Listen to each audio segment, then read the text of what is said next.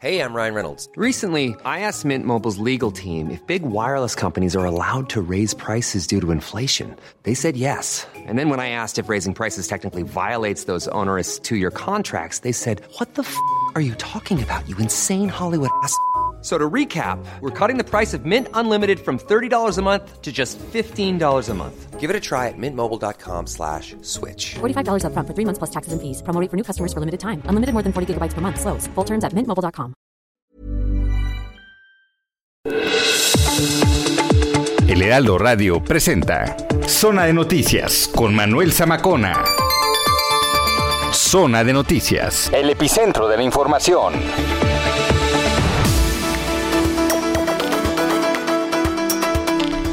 Son las 2 de la tarde en punto tiempo del centro de la República Mexicana. Señoras y señores, qué gusto ya que nos estén acompañando a esta hora de la tarde. Hoy es 22 de mayo del 2022. 22 5 22. Claro que sí. Bienvenidas, bienvenidos a este espacio, el mejor espacio de fin de semana, la mejor revista para que usted esté informado, esté en sintonía, lo podamos apapachar, estemos en conjunción, porque para eso estamos, para eso es la radio, para acompañarnos para hacernos compañía y también informarle. Estamos a través de Heraldo Radio, la frecuencia que usted sintoniza es el 98.5 de FM aquí en el Valle de México y a través de las diferentes frecuencias locales a lo largo y ancho de la República Mexicana. Y también si usted nos quiere ver, estamos completamente en vivo. ¿Qué tienen que hacer? Ingresar a www.heraldodemexico.com.mx, le repito,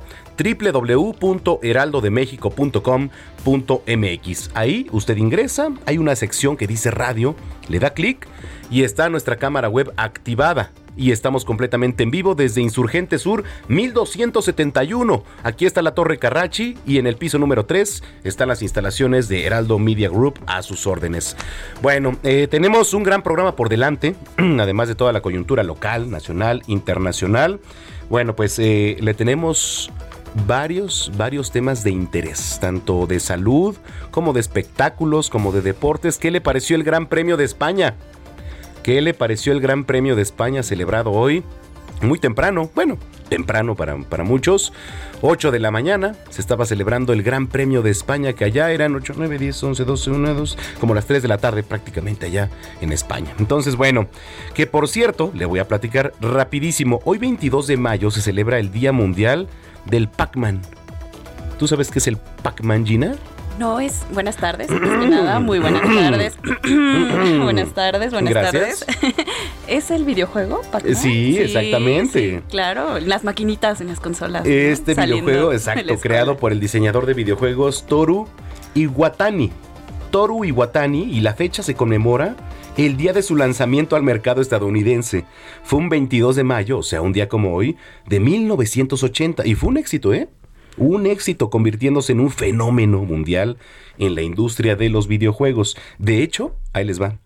Llegó a conseguir el récord Guinness del videojuego pues arcade o arcade, como usted le quiera llamar, más exitoso de todos los tiempos, con un total de 293.822 máquinas vendidas desde 1980 hasta 1987. Entonces digo, nada más para que lo tenga en contexto. ¿Qué tal? Entonces, bueno, pues... Y en España, por ejemplo, se le conoce con el nombre de Comecocos. Come cocos. Tiene lógica, ¿no? Tiene lógica, sí, con los muy creativos, ¿no? Por allá. Bueno. Ya ves que todo es muy diferente allá, ¿no? son los comecocos por allá en España. Pero bueno. Bueno, qué gusto que estén con nosotros. Vamos a darle pie a la información. Cuando son las 2 de la tarde con 3 minutos, le saluda Manuel Zamacona, arroba Zamacona al aire para que estemos en comunicación. Le repito, arroba Zamacona al aire. Ya está aquí nuestra jefa de información, Gina Monroy, con el resumen de noticias, lo más importante generado hasta el momento. El secretario de Gobernación, Adán Augusto López, se encuentra en Acapulco Guerrero para la inauguración del Tianguis Turístico 2022 en representación del presidente Andrés Manuel López Obrador, quien está de gira en el norte del país. La Fiscalía Estatal de Guerrero confirmó que la joven Jocelyn Patricio Vendrell fue localizada viva durante la madrugada de este domingo. La joven fue privada de su libertad en, en días recientes. Familiares y amigos se dieron a la tarea de localizarla. Ayer por la noche, la gobernadora Evelyn Salgado se sumó a las tareas de búsqueda. La presidenta de San Pedro Cholula en Puebla, Paola Angón, confirmó el asesinato de la activista Cecilia Monzón. La también expriista fue atacada a balazos por dos sujetos mientras viajaba en su camioneta. Sobre estos hechos, para exigir justicia por el asesinato de la abogada activista, integrantes de organizaciones feministas se manifestaron hoy ante la Fiscalía General del Estado de Puebla. El gobierno de Nuevo León y las aplicaciones de transporte Uber y Didi firmaron un convenio de colaboración con el fin de fortalecer la seguridad para mujeres que usan estos servicios. Se busca tener la seguridad de las usuarias durante los traslados.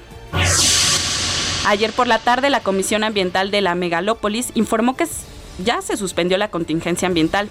La CAME señaló que se mantendrá atenta a la evolución de la calidad del aire y a las condiciones eh, pues, climáticas y pide a los ciudadanos estar al tanto de los comunicados oficiales.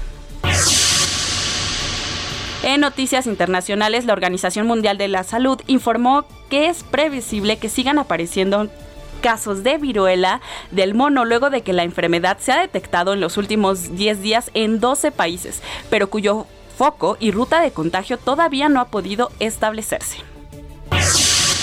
El presidente de Estados Unidos, Joe Biden, llegó este domingo a Japón, segunda y última etapa de su primera gira por Asia como gobernante, que tiene como telón de fondo la amenaza norcoreana, las ambiciones geopolíticas de China y la guerra en Ucrania. Oye Manuel, y en noticias deportivas, como bien lo mencionabas hace un momento, eh, Verstappen ganó el Gran Premio de España, mientras que el mexicano. Checo Pérez se quedó en el segundo lugar. Lo anterior a pesar de que el mexicano se mantuvo en primer lugar varios minutos, fue rebasado por su compañero de escudería de la Red Bull. También los Tigres estuvieron cerca de la remontada ante el Atlas en la semifinal de vuelta. Ellos pues ganaron 4-2 en el Volcán y se quedaron a un gol de conseguir la, bueno, el pase a la gran final. Y ahora sí vamos al clima, hasta el Servicio Meteorológico Nacional con mi compañera Ana Moguel para conocer las condiciones. ¿Cómo estás, Ana? Buenas tardes, es un gusto saludarlos a ustedes y al amable auditorio. Les comento que el Frente Frío número 47, en interacción con un canal de baja presión y con divergencia en altura, producirán lluvias fuertes a muy fuertes con descargas eléctricas y posible caída de granizo en el norte, noreste, centro y oriente de la República Mexicana, así como lluvias puntuales intensas en Nuevo León y Tamaulipas, fuertes rachas de viento de 50 a 70 kilómetros por hora en estados de la Mesa del Norte, con posible formación de torbellinos en zonas de Chihuahua, Coahuila y Nuevo León, además de un ligero descenso en las temperaturas máximas en el norte de la República Mexicana.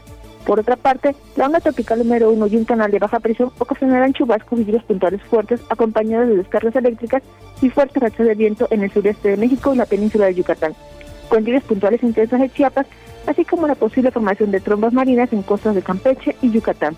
Asimismo, se mantendrá el ambiente vespertino caluroso, muy caluroso en gran parte de la República Mexicana, con temperaturas por arriba de los 40 grados Celsius en nueve entidades del país, pudiendo superar los 45 grados en zonas de Veracruz, Tabasco y Oaxaca. En cuanto a la Ciudad de México, se pronostica cielo medio nublado nublado durante la tarde-noche, con probabilidad de chubascos y lluvias puntuales fuertes en la Ciudad de México, las cuales podrían estar acompañadas de descargas eléctricas y caídas de granizo. La temperatura máxima que se espera para el día de hoy es de 27 a 29 grados Celsius y la mínima para mañana de 13 a 15 grados Celsius. Este es mi reporte del Servicio Meteorológico Nacional. Muchas gracias, Ana. Buena tarde. Buenas tardes.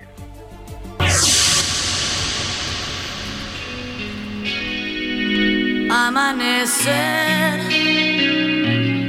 con él.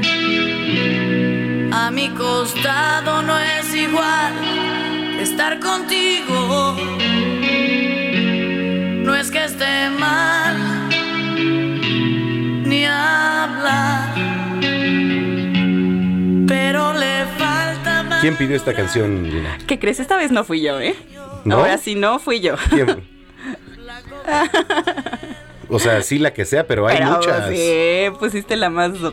O sea, esa está como para meterte un vodka así solo. O sea, ¿Con este calor? bueno, ¿Vodka frío?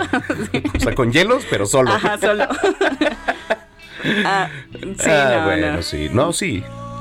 Aquí disfrutamos la buena bebida. La buena bebida. Ayer que fue Día Mundial del Whisky. Así es. Eh, pues estamos escuchando a Alejandra Guzmán porque va a estar en concierto en el Coliseo este, La Concordia de Orizaba, Veracruz, el sábado 18 de junio y en la Arena Ciudad de México el próximo 30 de julio, en Monterrey y el, este, el viernes 26 de agosto.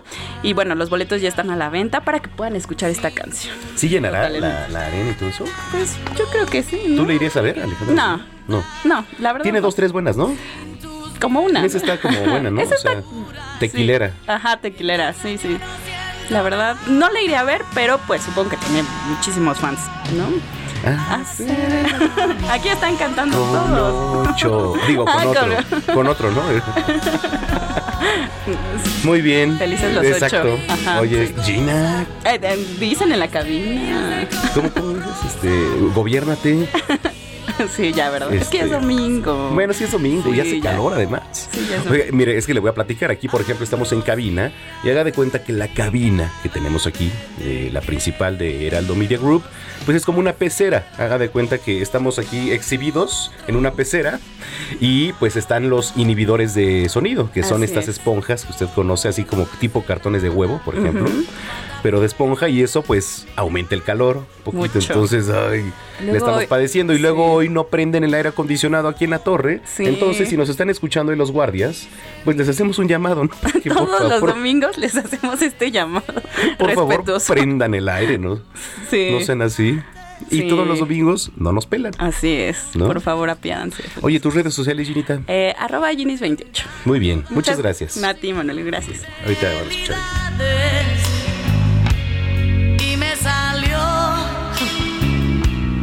Tan mal que hasta me cuesta respirar su mismo aire.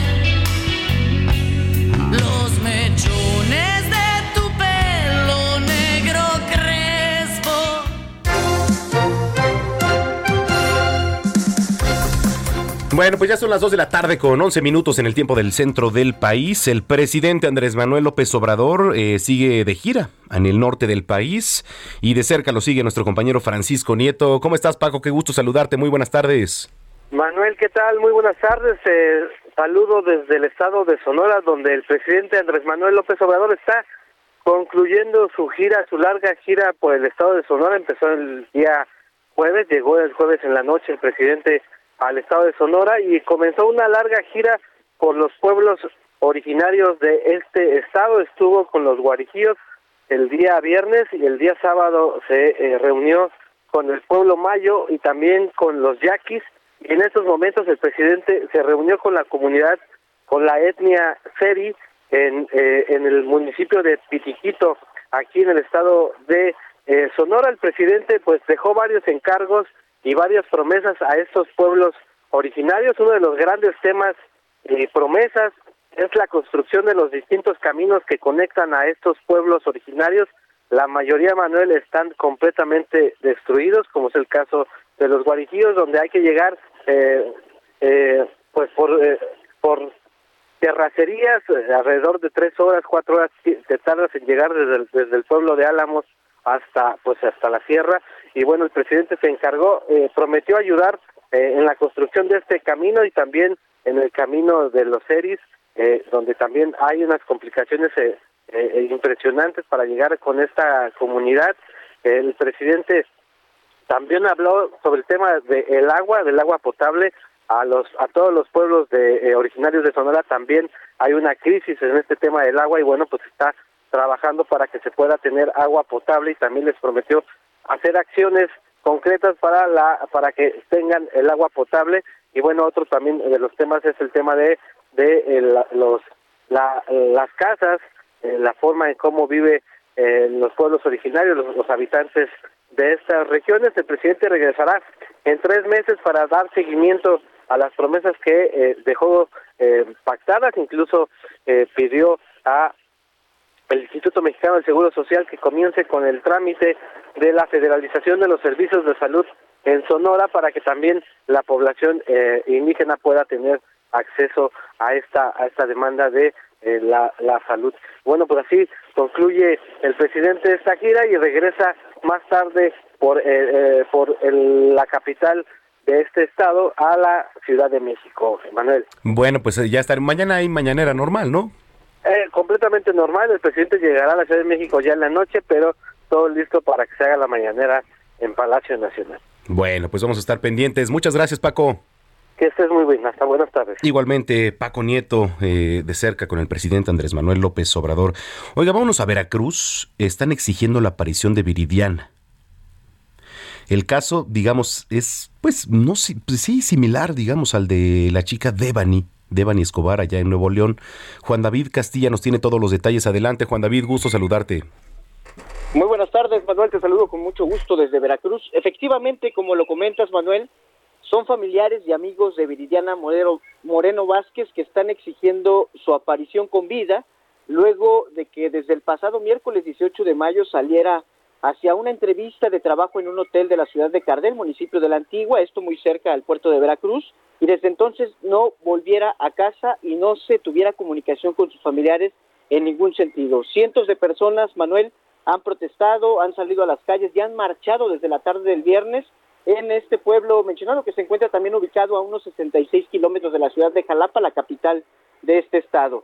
Eh, decirte, Manuel, que durante la tarde-noche del viernes la gente incluso realizó algunos bloqueos sobre la autopista Jalapa-Cardel para demandar a las autoridades agilizar esta búsqueda. Además, se manifestaron y cerraron la carretera Tututla-Jalapa en la zona de Tlaltetela, que es el lugar natal de Viridiana. Aunque ella vivía en la ciudad de Cardel, es originaria de Tlatetela, una zona también cercana a la capital del estado de Veracruz, a la ciudad de Jalapa. Decirte, Manuel, que estos pobladores también se han plantado afuera del Hotel Bienvenido, ubicado frente al Palacio Municipal de Cardel, para demandar a este establecimiento que muestre las grabaciones de las cámaras de videovigilancia y así saber si Viri, como la nombran sus parientes y amigos, llegó a este destino. Ella buscaba un empleo, Manuel, y salió de su casa, llegó en su motoneta color azul. No sabemos si llegó a su destino, nadie quiere mostrar estas, estas grabaciones de las cámaras de videovigilancia. Hay una negativa total por parte de la administración. Incluso la gerencia emitió un comunicado para deslindarse de este caso. Dijeron que no estaban reclutando de esa manera y que ellos no saben nada, ¿no? Eh, pues esto ha eh, molestado mucho a los familiares, a los pobladores. Cientos de personas creemos que van a seguir saliendo a las calles durante este día, toda vez que eh, no hay avances en las investigaciones y algo que molestó muchísimo también a algunos colectivos de feministas, Manuel, es que eh, en redes sociales el gobernador Cuitlavo García Jiménez declaró que esta chica estaba en resguardo. Y después de unas horas, Manuel, el gobierno del estado de Veracruz emite un comunicado desmintiéndolo. No se sabe hasta este momento dónde está Viridiana, sin embargo, sí sí estoy seguro de que va a haber más movilizaciones. Eh, sabemos que se dirigía a una entrevista a este hotel mencionado que se llama Bienvenido, sin embargo no, no hay más rastro de ella hasta este momento y pues se habla de que va a haber eh, alguna movilización por parte de las corporaciones, toda vez que sí están intensificando la búsqueda, pero hasta este momento todavía no se sabe nada más. Bien. Híjole, pues vamos a permanecer pendientes y si tienes alguna información por parte de las autoridades, por parte de colectivos, este, pues eh, comunícate aquí con nosotros, por favor, Juan David, y vamos a estar pendientes. Sí, Manuel, y algo que comentabas es que sobre la similitud con el caso de Devani, es que eh, este hotel, bienvenido, se niega a cooperar en las investigaciones que está llevando a cabo la Fiscalía General del Estado al no querer entregar este material videográfico para saber qué fue lo que ocurrió, ¿no? Es, por ello que se dice que eh, tiene similitudes con el caso de Monterrey, Nuevo León. Sí, por supuesto. Y como este, muchísimos. Y ahorita le voy a platicar otro. Bueno, pues vamos a estar pendientes. Muchas gracias por el reporte, Juan David. Manuel, te mando un abrazo, seguimos pendientes. Igual para ti, Juan David Castilla, desde Veracruz. Bueno, a ver, y digo, teniendo en contexto todo lo que nos platicaba Juan David, ahí le va. Ya afortunadamente localizaron con vida a Jocelyn, la joven que fue secuestrada allá en Guerrero, luego de que familiares, de que vecinos estuvieron presionando a las autoridades con el bloqueo de la carretera Acapulco-México, en donde además, y, y, está la evidencia ahí en redes sociales, fueron golpeados pues por la Guardia Nacional. La Fiscalía del Estado de Guerrero informó hoy, domingo 22 de mayo, que fue localizada con vida Jocelyn Patricio Vendrell, tras protestas allá en Acapulco, que bueno, pues desató su desaparición. Pero imagínese lo que le estoy platicando, otra más. Y ante esta noticia, familiares, amigos retiraron ya el bloqueo que mantenían ahí en la colonia Paso Limonero. Esto le repito en Acapulco Guerrero. La abuela de Jocelyn, pues sí agradeció el apoyo recibido a la sociedad civil para localizar a su nieta. ¿No? Imagínense qué desesperación. A ver, toda vez que las autoridades federales y estatales, en lugar de usar la fuerza pública contra los delincuentes, pues la ocupan para replegar la manifestación a familiares, amigos también que estaban ahí, amigos de la menor. Y para ponerlo en contexto, ahí adolescente salió el viernes de su casa rumbo a la escuela a las 6.20 de la mañana en compañía de su novio. Y en el camino fueron interceptados por dos personas que golpean al joven y presuntamente, presuntamente integrantes del cártel independiente de Acapulco. Bueno, ahí le va. Ayer sábado 21 de mayo, familiares y amigos realizaron diversas manifestaciones, bloquearon incluso la autopista del Sol para exigir la aparición de Jocelyn, en respuesta eh, pues a la Guardia Nacional, que le digo, los replegó, dejando un saldo de seis personas lesionadas. Seis lesionados y entre ellos tres menores de edad. Ya, bueno, pues la información emitida por la Fiscalía General Guerrerense indica que fue localizada la mañana de este domingo, afortunadamente, y sin embargo, la institución no otorgó mayores detalles. Entonces, a ver, ¿qué pasa? Que hoteleros, que sociedad civil están exigiendo garantías para el puerto, porque no las hay en este momento. Digo, Acapulco pues es un destino turístico y de los mayores destinos turísticos, emblema de nuestro país. Si la seguridad no está presente en los accesos carreteros, no, no está donde tiene que estar, la gente no se siente segura. Le voy a platicar por qué. Porque los cárteles, porque el crimen organizado está en las carreteras, está pidiendo cuotas. Y es lo que sucede. Entonces, ¿qué va a pasar? Ya los hoteleros están manifestando. Y créame que los hoteleros pesan y pesan bastante allá en Acapulco. La sociedad civil pesa también en Acapulco. Entonces, un llamado. Volten a ver. Es un lugar turístico, emblema de nuestro país. Son las 2 de la tarde con 21 minutos en el tiempo del centro.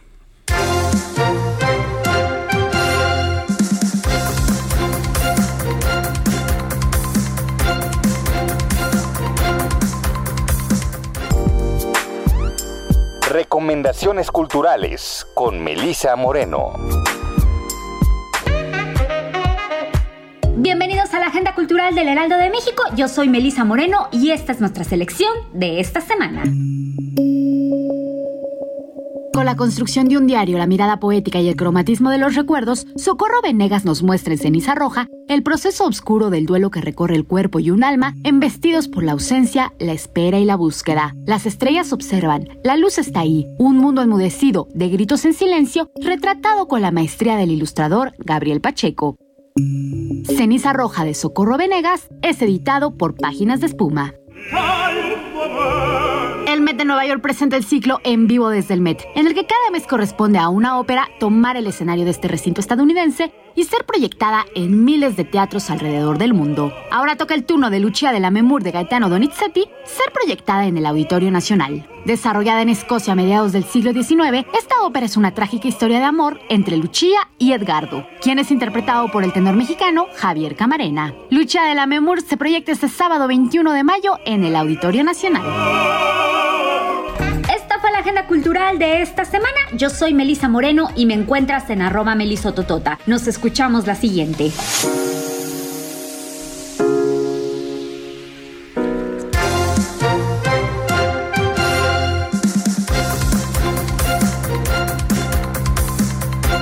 Bueno, ya son las 2 de la tarde con 23 minutos en el tiempo del centro del país, las 2 con 23. Se va de volada, se va de volada el tiempo. Eh, estamos en comunicación en arroba samacona al aire, le repito, arroba samacona al aire. Eh, recuerde que somos una vía de comunicación, somos un gran canal para ustedes. ¿Por qué? Porque nos están monitoreando. Entonces, si usted tiene algún tema con su unidad habitacional, con su colonia, su municipio, su calle, háganoslo saber háganoslo saber y pues también somos una vía de comunicación, ¿vale? Le repito, arroba Samacona al aire. Y bueno, vámonos con nuestra selección musical. Ya está trayendo las rolas eh, que vamos a tener el día de hoy para usted. Gina, ya, ya llegó corriendo Gina. ¿Qué está pasando por acá? A ver, a ver, mire, ahí le va. Comenzamos la selección musical de hoy con la... Traemos un título del rapero estadounidense Push T junto a Kanye West. ¿Cómo? Pusha T. ¿Qué pasó? Ah. Junto a Kanye West y Keith Cody, nombrado rock and roll del álbum It's Almost Right de 2022. Vamos a la pausa, regresando le voy a platicar parte de lo que tiene que ver con la viruela del mono, que también anda sonando muchísimo. Pausa, volvemos.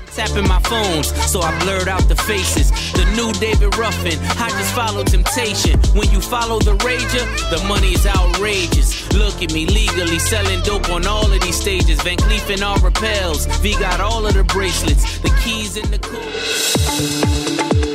Vamos a una pausa y regresamos con Manuel Zamacona a Zona de Noticias por Heraldo Radio.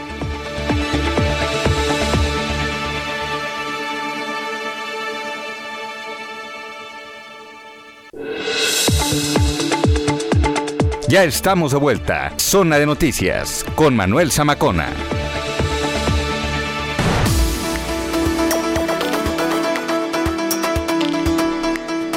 Son las 2 de la tarde ya con 30 minutos, las 2 con 30 en el tiempo del centro de la República Mexicana. Gracias por continuar con nosotros. Si ya nos estaba sintonizando, si lo acaba de hacer, bienvenida, bienvenido a este espacio que es Zona de Noticias aquí a través de la señal de Heraldo Radio. Bueno, le voy a poner en contexto rapidísimo. El reconocimiento eh, Empresas Excepcionales es un programa del Consejo Coordinador Empresarial, el Instituto para el Fomento a la Calidad y, por supuesto, el Consejo de la Comunicación, Voz de las Empresas.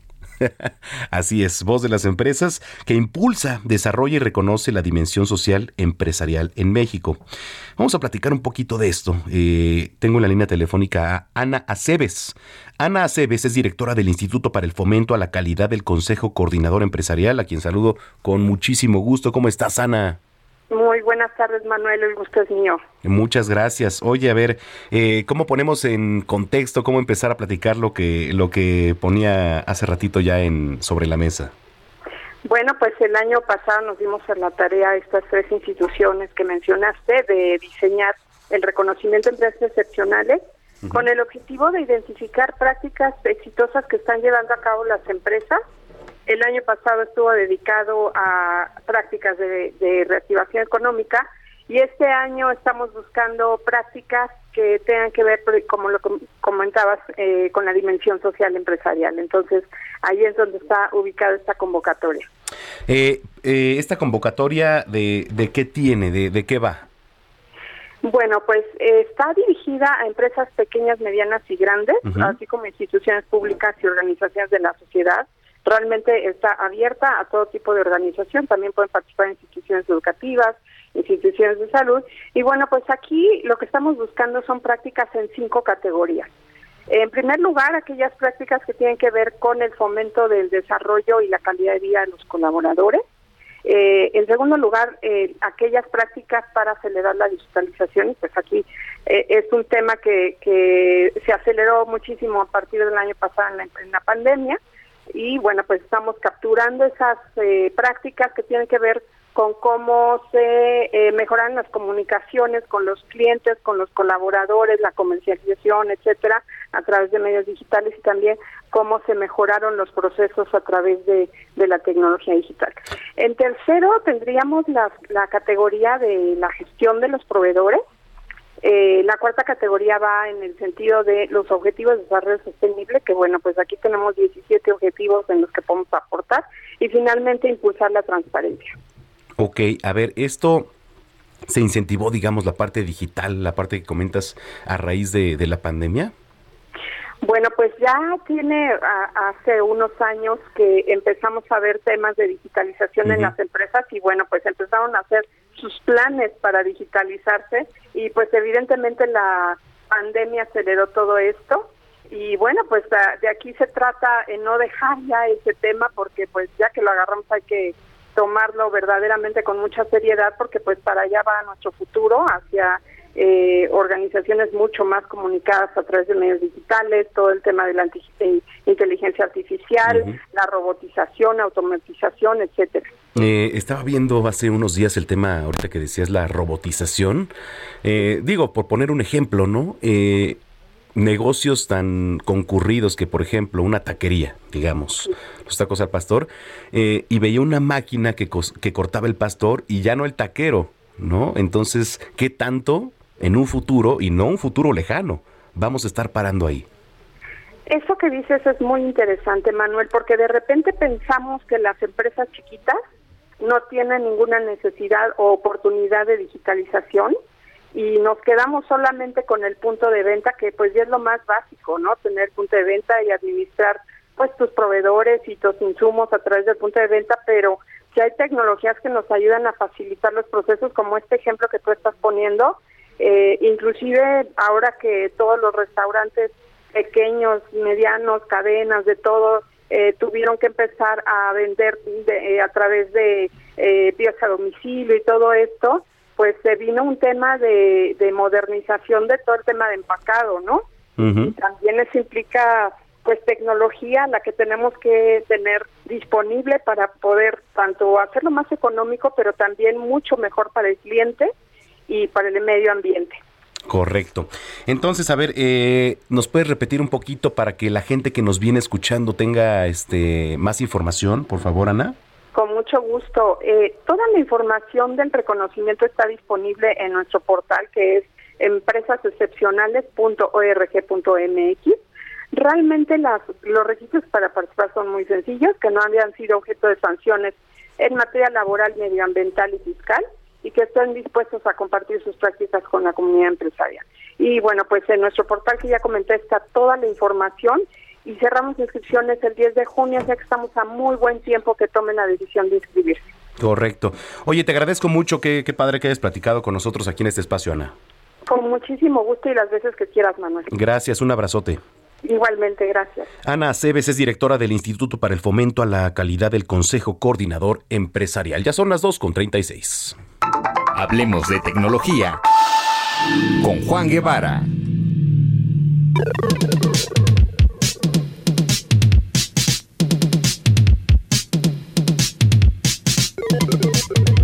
Bueno, nos enlazamos directamente hasta la ciudad espacial allá en Houston, Texas. Ayer me escribe Juan Guevara y me dice, no se quejen del calor. Es más, déjame ver a cuánto estamos. Espérame. Estamos en este momento a 27 grados. Digo, todavía soportable. Ayer estábamos a 30 grados. Para la Ciudad de México, pues no es algo tan común. Sí hemos llegado, pero no es tan común, digamos, aquí en la Ciudad de México.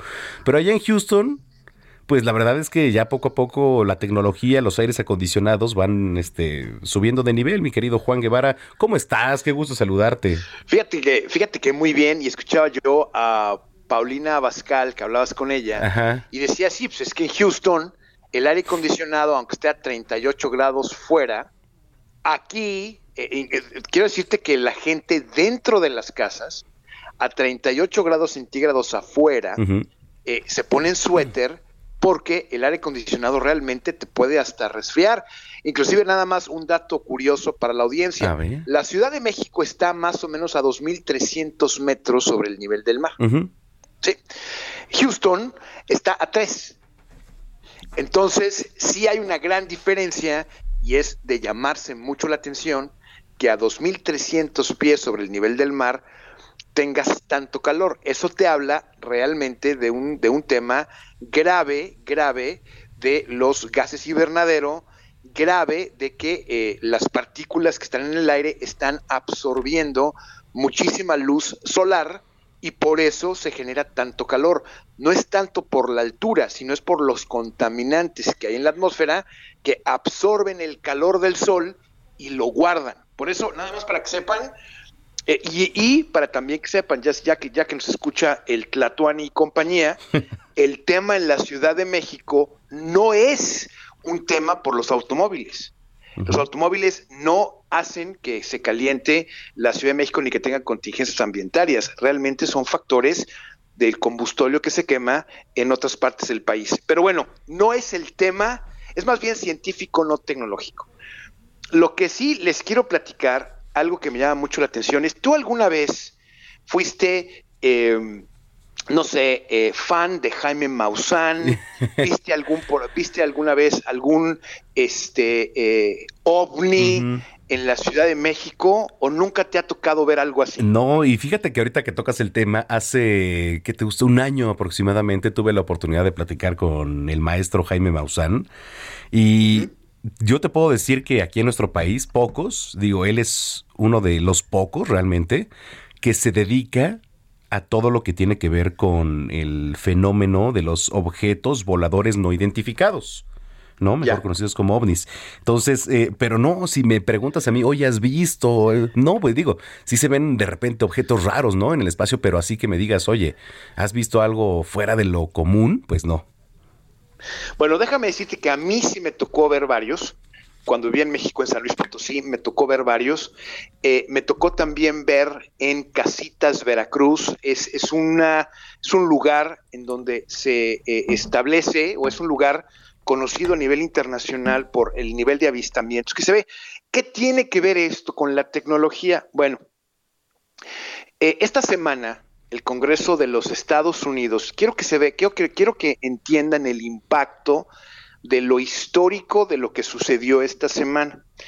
El, el, Congreso de los Estados Unidos tuvo una audiencia abierta, inclusive se transmitió por televisión, por radio y por internet, porque eh, los gobiernos demócratas en general eh, son, han querido desde, desde Bill Clinton el hablar abiertamente del fenómeno ovni. Ellos lo llaman el, um, eh, lo llaman con, otro, con otro nombre que es fenómeno aéreo no conocido. O sea, no le pusieron UFO en inglés, sino le pusieron otras, otras características. Al final del cuento son eh, objetos voladores que no se identifican. ¿Por qué el Congreso de los Estados Unidos habló y trajo a, la milicia, eh, los mandó llamar, porque les pidió desde el año pasado un reporte completo de los avistamientos o encuentros cercanos que han tenido eh, la Fuerza Aérea Americana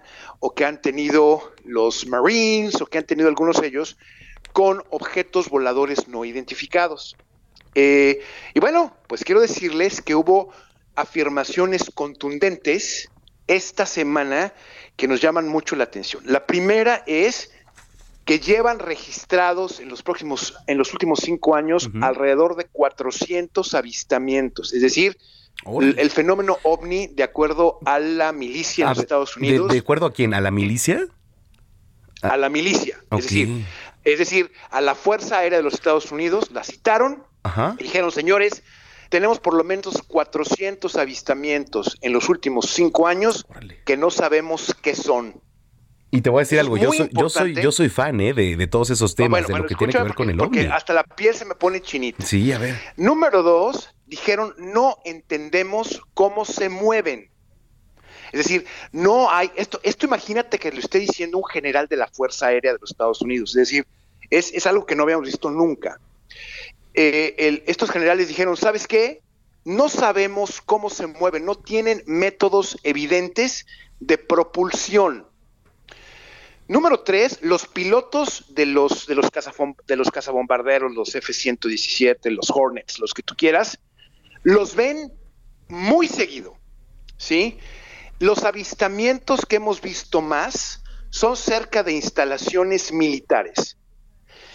No creemos que esta sea tecnología de adversarios, es decir, China, Rusia, es decir, tecnología que haya sido, eh, pues de alguna manera, eh, eh, creada en la Tierra, si tú quieres. Ellos no dijeron extraterrestre, pero dijeron no es, no es, no es tecnología que no podamos entender. Esta no la entendemos, ¿sí? y además, que esto es muy importante, consideramos que pudiera ser riesgo a la seguridad nacional. Entonces, todas estas afirmaciones que sucedieron esta semana, ¿sí? Nada más en lo que va del año pasado para acá, llevan 143 avistamientos y eh, quiero decirte que esto lo informó eh, Scott W. Bray, quien es el oficial de inteligencia marina o del Navy, de la Marina de los Estados Unidos en esta eh, audiencia con el Congreso de los Estados Unidos. Sí, también dijeron que no han tenido la oportunidad o no ha habido ningún tipo de comunicación a través de la milicia americana con estos objetos y tampoco eh, declararon si tienen algún tipo de artefacto que se haya caído o alguna cosa así. Ya sabes que en Nuevo México dijeron que se cayó uno. Bueno, ellos no lo dijeron esta vez. Lo que te quiero decir es que estas afirmaciones, mi querido Samacona, es el preámbulo de algo que ya hemos venido viendo desde hace tiempo, que es el poco a poco ir aceptando el hecho de que existe un fenómeno ovni, que existe y que los gobiernos lo han estado monitoreando. Hablaron del libro azul, el Blue Book famoso, que, que, era un esfuerzo de la eh, milicia americana, en este caso la Fuerza Aérea, que era dirigido por el doctor Heineck, que era un científico de primer nivel, que al final del día lo contrataron para ser escéptico y al final de todas las investigaciones que hizo el doctor Heineck en el libro azul o en el Blue Book, que era un programa de la Fuerza Americana, Fuerza Aérea, pues terminó siendo, este, pues creyendo en que estos fenómenos eran reales. Entonces, esto que sucedió esta semana abre la puerta para una posible concientización de la población en general de que este es un fenómeno verdadero. A mí me ha tocado mucho entrevistar en algunas ocasiones a pilotos eh, de, de, aviación que inclusive trabajaban, ya sea en, vaya volando cerca de la Ciudad de México, entre México y Tulancingo, o operadores de radar del aeropuerto que sí funciona, que es el de la Ciudad de México, no el otro, en donde pues ellos ven este tipo de contactos de radar constantemente, pero por el estigma que existe en el no poder reportar esto porque los consideran que les pueden quitar hasta la licencia de piloto en algunas ocasiones, o considerar que están medio tocadiscos, ¿no?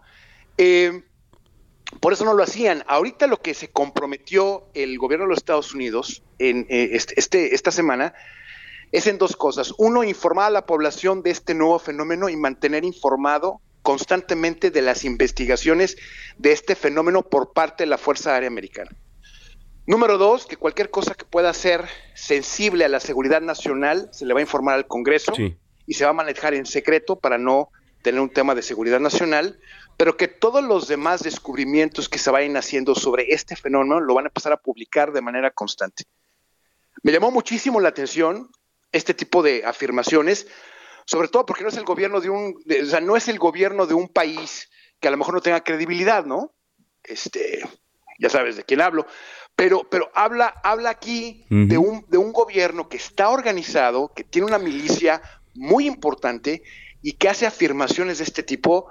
A mí me pareció que es una cuestión histórica y vamos, desde mi punto de vista, a un tema en donde va a ser una concientización eh, eh, masiva yo creo que para poco a poco ir preparando la conciencia colectiva a una circunstancia que a todas luces Jaime Maussan venía viendo hace 30 años, ¿no? Híjole, qué interesante lo que nos platicas, Juan.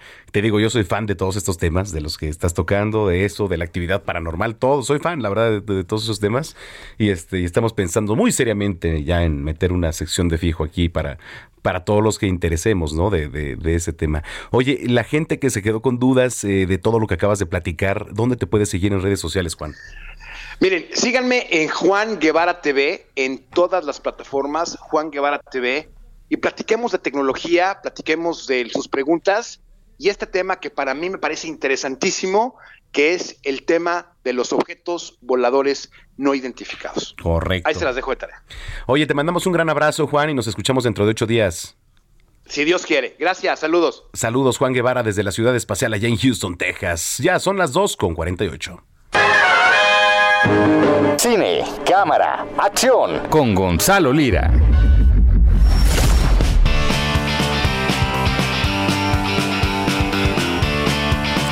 Bueno, pues es hora de ir con el zar, con el maestro del cine, el Jellish, el Jellish eh, de las uñas. Es Gonzalo Lira. ¿Cómo estás, maestro Gonza? Nunca, nunca en la vida me he puesto Jellish. Este, ¿Ah, no? Barniz, común y corriente. Ah. Soy, soy un purista. Ah, ok. ¿Cómo estás, Manuel? Muy bien, ¿y tú? ¿Qué nos cuentas? ¿Qué nos traes, Gonza? Bueno, de entrada les cuento que ya eh, esta semana estrenamos proyecto y si no le han entrado a esta mañana en el Heraldo Televisión de 9 a 11, es momento para que para que nos sintonicen. Claro. Primero el comercial, ¿no? Primero lo primero, que es el comercial, ¿no? lo primero que es el comercial y después, fíjate escuchando que hablaban de fenómenos paranormales y de todas estas cosas que de repente eh, o el escepticismo o la ciencia no pueden explicar, porque les traigo una recomendación de una serie que, y esto es algo que me gusta mucho del cine y de la televisión, de las artes en general, de la literatura, etcétera, que es eh, agarrar un tema o contar una historia de una forma para significar alguna otra. No sé si me explico. Les voy a decir por qué se estrenó en Apple TV Plus una serie que se llama La Serpiente de Essex, The Essex Serpent, que Essex es un, es un pequeño pueblo en, Gran Bretaña, y nos cuenta la historia, es una novela, de una mujer recién enviudada que debe de viajar a este pueblo, a Essex, porque la gente del pueblo empieza a asegurar que está apareciendo, o sea, que está saliendo del agua una serpiente gigante y que está acechando a la gente. Y bueno, ella dice, no, a ver, esto no puede ser posible, ¿no? Entonces, de entrada, la mandan a eh, hacer equipo con el sacerdote del pueblo, que es interpretado por Tom Hiddleston, que quien no le suena el nombre, pues seguramente Loki, el personaje de, de Marvel, si le sonará, Tom Hiddleston hace a Loki y hace aquí al sacerdote, y eh, Claire Danes, que es la Julieta de Leonardo DiCaprio en Romeo y Julieta, es esta, esta mujer que va a investigar. Lo que ocurre pues es que entonces empiezan a chocar estos dos personajes, uno muy religioso, la otra más apegada a la ciencia, y empiezan a hacer la investigación. Ahora, esa es como la historia de grandes rasgos, pero lo que es muy interesante de la serie es que justo al hablarnos de un fenómeno de este tipo, eh, del cual además no vemos realmente pruebas, no solo vemos como las consecuencias de lo que supuestamente es esta serpiente gigante, empieza a chocar las ideas de estos dos personajes, ¿no? Y entonces pone la religión contra la ciencia, este, las ideas conservadoras con la llegada de nuevas ideas y cómo cuesta trabajo para, para algunos deshacerse de ideas ya como preconcebidas. Y la verdad es que la serie funciona muy, muy bien. Eh, aclaro de qué va, porque de repente si yo les digo una serie sobre una serpiente gigante, pues va a haber gente que me diga, a mí no me gusta la ciencia ficción o la fantasía no va por ahí, más bien de lo que va es de exponer como estos contrastes y estos choques de ideas en, pequeños pueblos, ¿no? Y cómo esto empieza a hacer que la gente vaya cambiando. Entonces, échenle un ojo porque de verdad que vale mucho, mucho la pena. Ahora, les gusta algo más realista, se estrenó esta, este fin de semana en la cartelera una película mexicana porque la producción es mexicana, el elenco es mexicano, etcétera, aunque la directora en realidad es una directora rumana, la directora es Teodora Ana Mijay y la película se llama La Civil. Eh, justo justo el, eh, apenas el viernes tuvimos de invitar a Arcelia Ramírez en el programa que, estrenamos, porque Arcelia el año pasado, justo hace un año, porque ahora mismo está llevando a cabo el, el Festival de Cannes, justo hace un año Arcelia Ramírez dio la nota ya que presentó esta película en el Festival de Cannes, que sabemos que es un festival bastante exigente, y se llevó una ovación de ocho minutos, así sin parar, de todo el público, precisamente por esta película, que es la historia de una mujer interpretada por Arcelia, que su hija desaparece, ¿no? Y que eso es pues algo que lamentablemente está pegado a la realidad. Oye, y estuvo con Cacho, ¿no? Aquí en esta mañana. Por eso estuvo con nosotros. sí, sí, sí. El viernes ah, el viernes, sí, sí, sí, claro.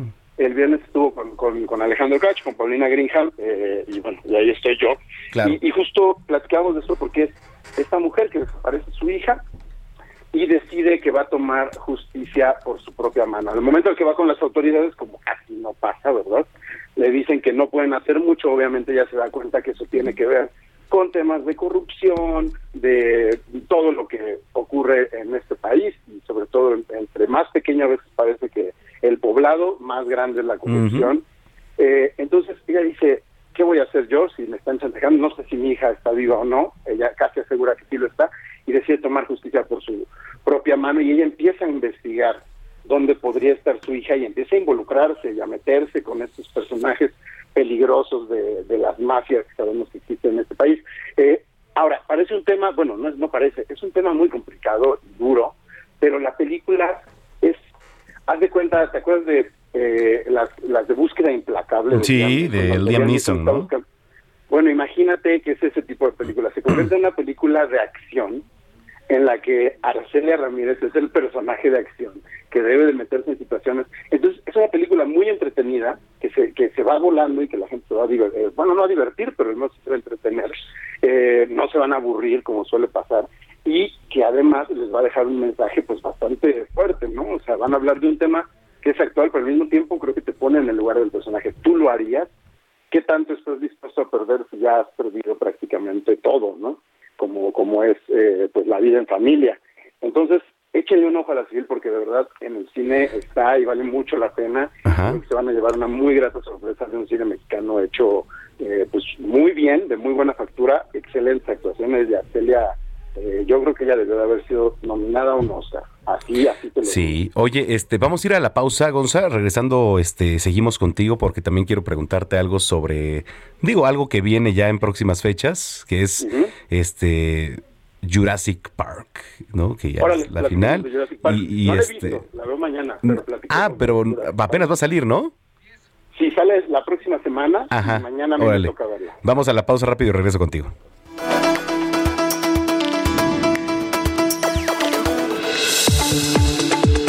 Vamos a una pausa y regresamos con Manuel Zamacona a Zona de Noticias por Heraldo Radio.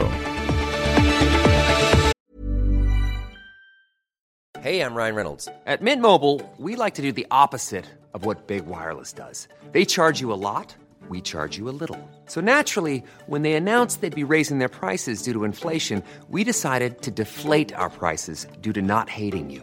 That's right. We're cutting the price of Mint Unlimited from $30 a month to just $15 a month. Give it a try at mintmobile.com slash switch. $45 upfront for three months plus taxes and fees. Promote for new customers for limited time. Unlimited more than 40 gigabytes per month. Slows. Full terms at mintmobile.com.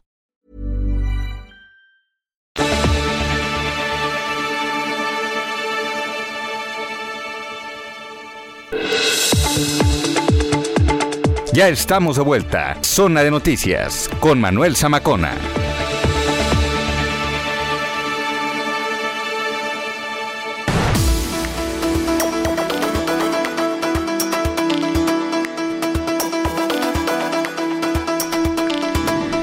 Ya son las 3 de la tarde en punto, las 3 en punto en el tiempo del centro de la República Mexicana. Señoras y señores, qué gusto que nos sigan acompañando si ya estaban en sintonía. Y si lo acaba de hacer, bienvenida, bienvenido a este espacio informativo, la mejor revista del fin de semana, que es Zona de Noticias ¿Qué es lo que usted escucha a través de la señal de Heraldo Radio? La frecuencia es el 98.5 de FM. Le repito, el 98.5 de FM en el Valle de México y a través de las diferentes frecuencias locales a lo largo y ancho de toda la República Mexicana. Por cierto, muchos saludos a los que nos escuchan en la Perla Tapatía, allá en, en Guadalajara, específicamente la ciudad, en Guadalajara y en todo Jalisco. Eh, me escribe Paco Pérez, dice, estimado Manuel Zamacona, saludos y como cada fin de semana aquí a la escucha, en pie y a la orden, envíen mis datos, envié mis datos el mes pasado para unos boletos del cine, no urgen, pero no llegaron, un abrazo y saludos desde Guadalajara, y a esto iba. Eh, hubo por ahí un, tema con, con lo de los boletos, nos van a llegar ya, están por llegarnos los de Cinépolis. Ah, pero estos Cinépolis VIP son para la República Mexicana o solo en la o solo en la Ciudad de México. Los de los del cine son en la Ciudad de México o a nivel República. Creo que solo están en, en la Ciudad de México, ¿verdad? ¿O en ah, todo, todo el país? Ah, ok, perfecto. Entonces, Paco, mira, nos están por llegar ya, otra vez, y ya tenemos aquí la, la captura para que en cuanto nos lleguen, te hagamos llegar este tus folios y te puedas ir al cine te vamos a dar dos pases para que te vayas al cine VIP, evidentemente. Y también por ahí nos escribieron un par de personas más. Sí hubo un tema ahí con los boletos. Eh, en cuanto nos lleguen, están por llegarnos ya, se los prometo. Este, para que se vayan al cine. ¿Va?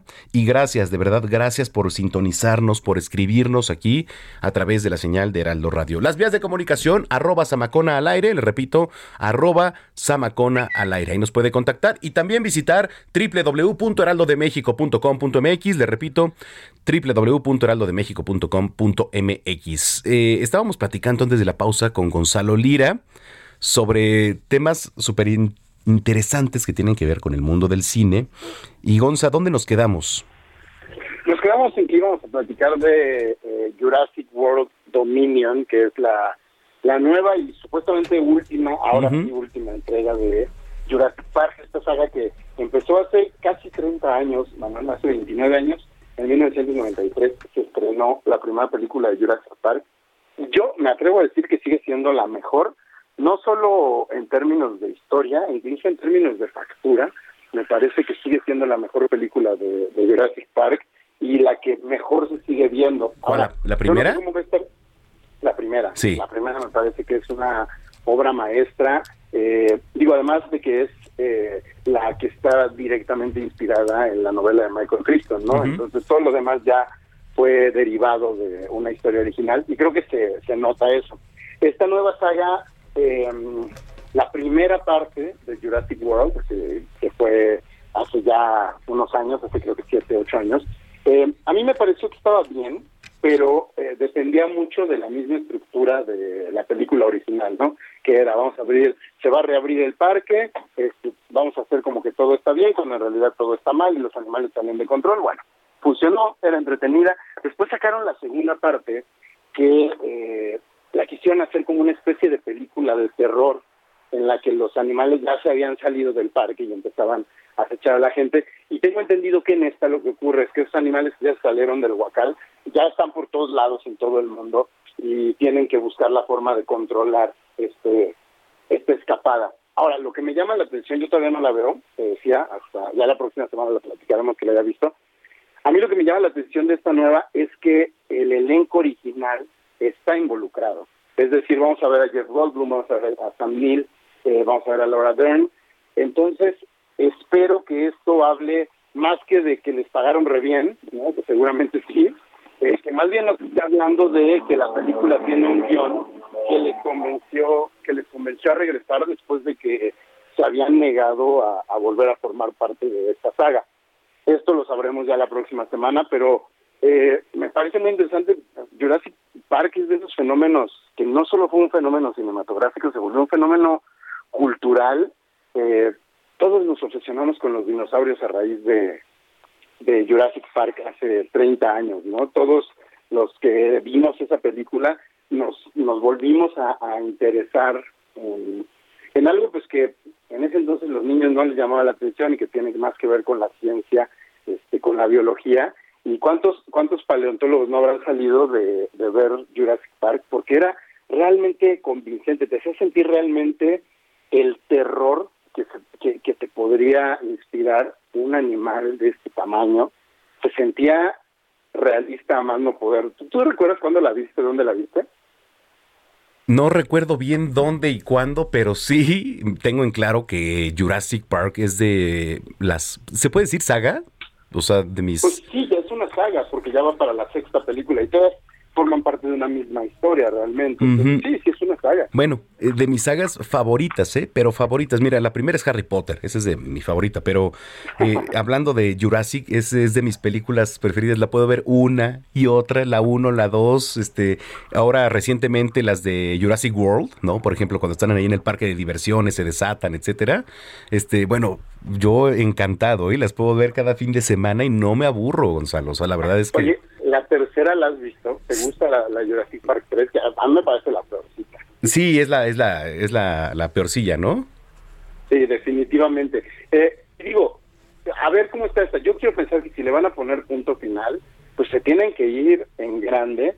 Y sé que está ahí involucrado Spielberg, este, Colin Trevorrow, que fue el que hizo la primera de Jurassic World, regresa a dirigir. Y como te decía, está el elenco original más el nuevo elenco. Entonces, seguramente va a ser una cosa para irla a ver en pantalla grande y eso promete bastante porque entonces estaríamos hablando de que vamos a tener en cartelera dos blockbusters que, que van a jalar a la gente al cine. El primero es Top Gun, que ya hablaremos de ella la próxima semana, que se estrena también el próximo fin de semana. y, por ahí te, les compartiré algunas entrevistas que ya vimos en televisión, pero quiero que las escuche la gente por acá también, con Tom Cruise y el resto del elenco.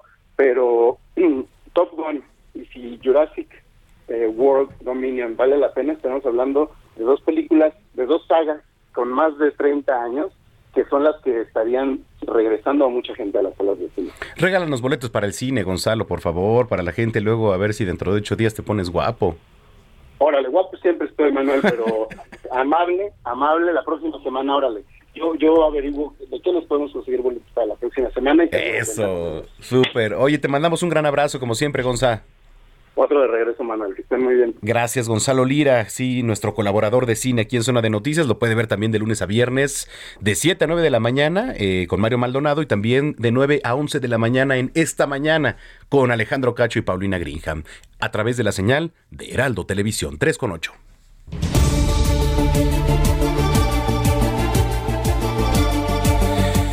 Bueno, pues vamos con el resumen de noticias. Ya está aquí Gina Monroy, nuestra jefa de información con lo más relevante hasta el momento. Adelante, Gina. Morena ganará seis de seis gobernaturas en las elecciones del próximo 5 de junio. Así lo afirmó el coordinador de la bancada morenista en la Cámara de Diputados, Ignacio Mier. Mientras que el dirigente nacional del PAN, Marco Cortés, denunció que Morena y funcionarios del gobierno federal utilizan electoralmente programas sociales para coaccionar el voto en las elecciones del próximo 5 de junio, por lo que pidió investigaciones y sanciones ejemplares al Instituto Nacional Electoral y a la Fiscalía General de la República. En representación de México, el subsecretario de Prevención y Promoción de la Salud, Hugo López Gatel, acudió a la Asamblea 75 de la Organización Mundial de la Salud. Cientos de estudiantes de escuelas normales rurales del país marchan este domingo en Paseo de la Reforma, en la Ciudad de México, en el marco del centenario de la inauguración de la primera escuela de este tipo en Michoacán. En noticias internacionales, la adhesión de Ucrania a la Unión Europea podría tardar hasta unos 20 años, pronosticó este domingo el ministro delegado francés para asuntos europeos. Un hombre abrió fuego en un vagón en marcha del tren subterráneo de Nueva, York. Mató a una persona. Las autoridades informaron que el agresor está prófugo.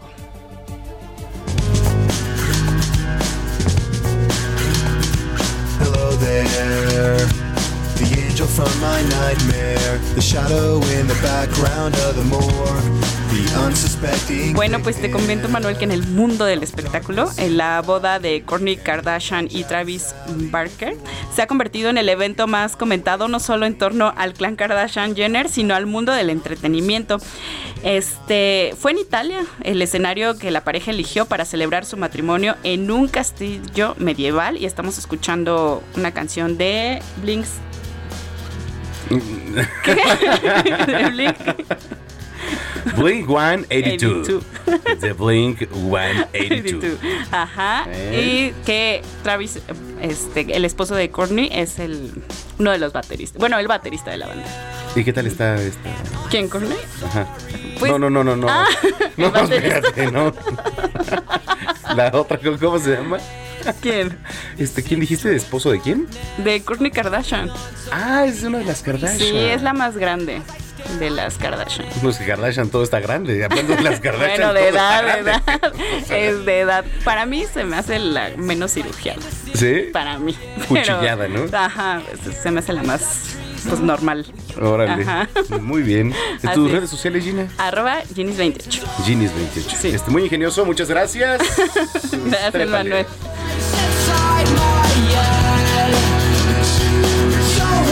Your time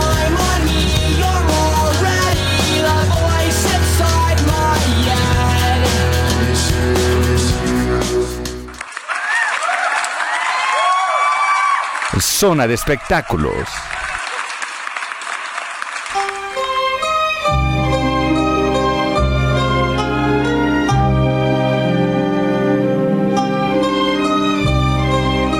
¿Qué está pasando? Pasamos de del Festival Tecate Emblema. Ah, no, ah, es que no encontró el fondo, Emanuel, y por eso te puso esa. Perdona, este.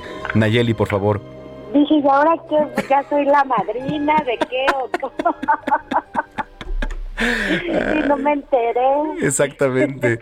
¿Cómo estás, Nayeli Ramírez? Hola, ¿cómo están ustedes? Estamos, estamos muy bien cansados de que hemos tenido unas semanitas llenas de música y ya no puedo más, mano. Ya estoy a punto de, de desertar e ir a conciertos. Ay, oye, este, ¿qué, qué fue lo, lo último? El Tecate Emblema, ¿no?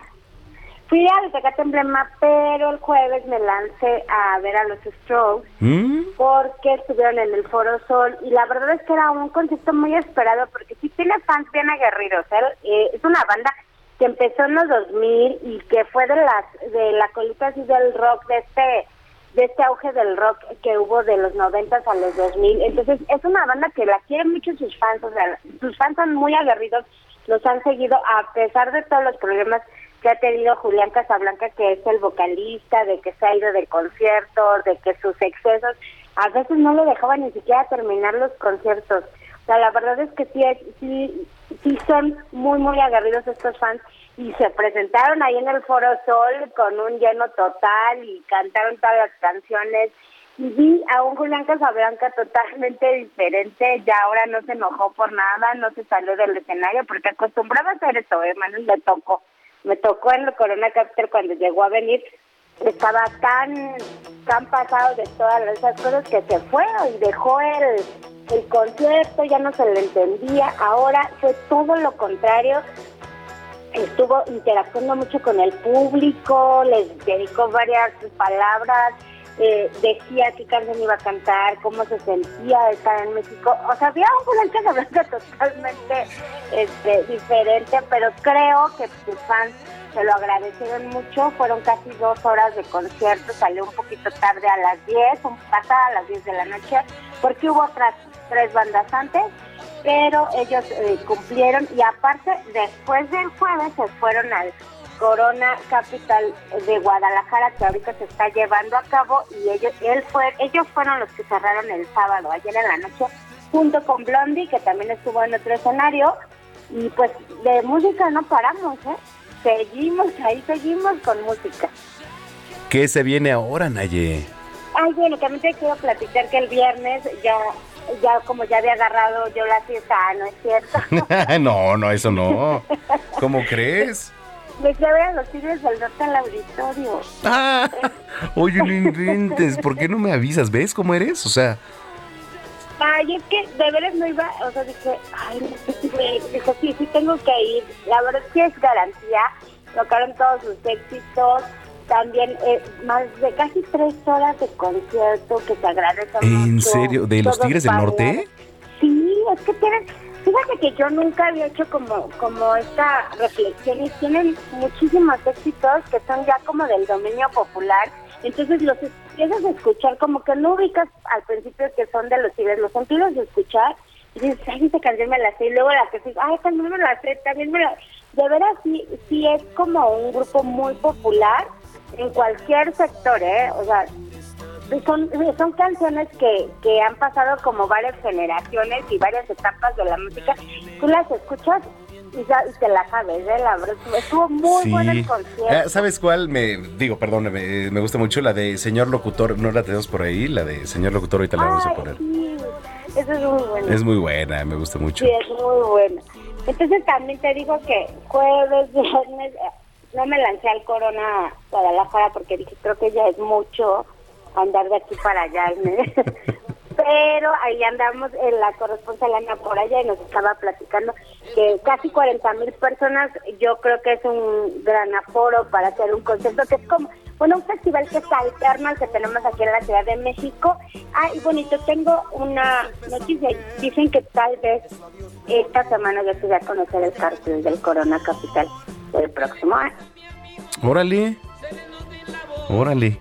Entonces, a ver, lo que se viene en próximos días aquí en, en la capital que, que vamos a ir, ¿qué, qué va a ser, Naye? ¿Qué, qué es el, ¿Cuál es el próximo? Así que digas, ya, este viene.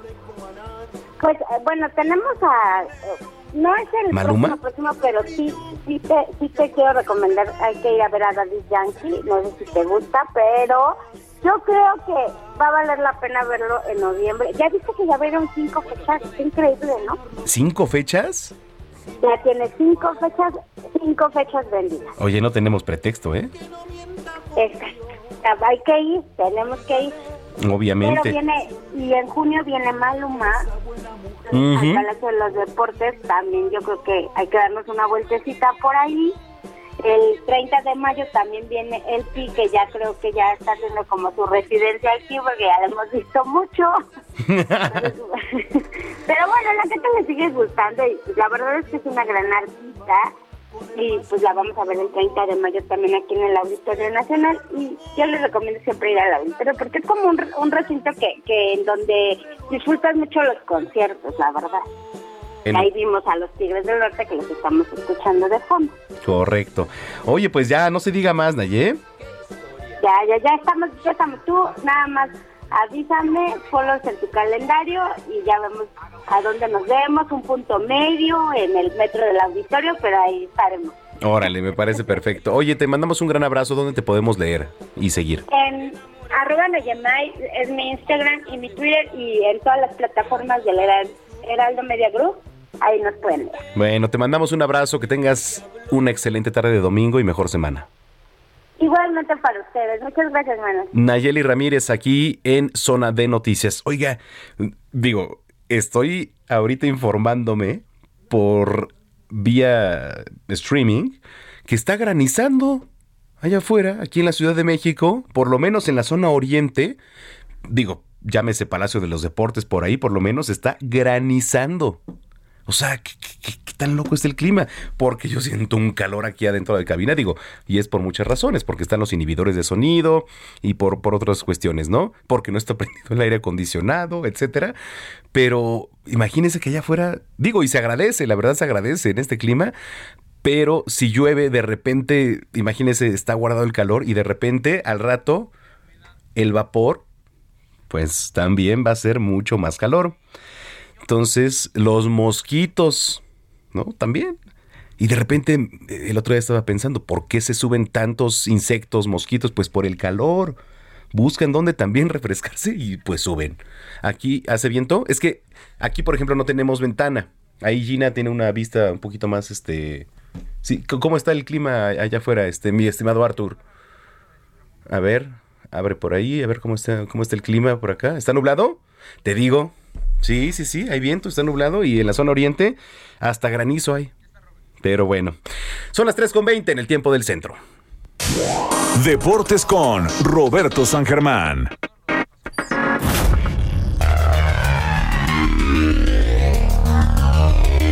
Vámonos a los deportes. Ya está en la línea telefónica el maestro de maestros, el Roberto San Germán. ¿Cómo estás, Robert?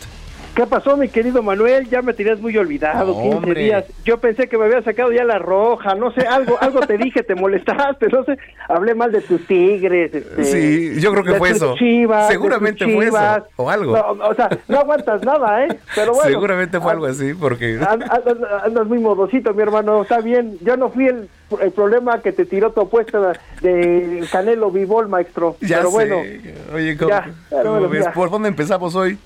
Pues mira, pues vamos a empezar por el desastre que hizo ayer el Piojo Herrera, ¿no? Órale, venga.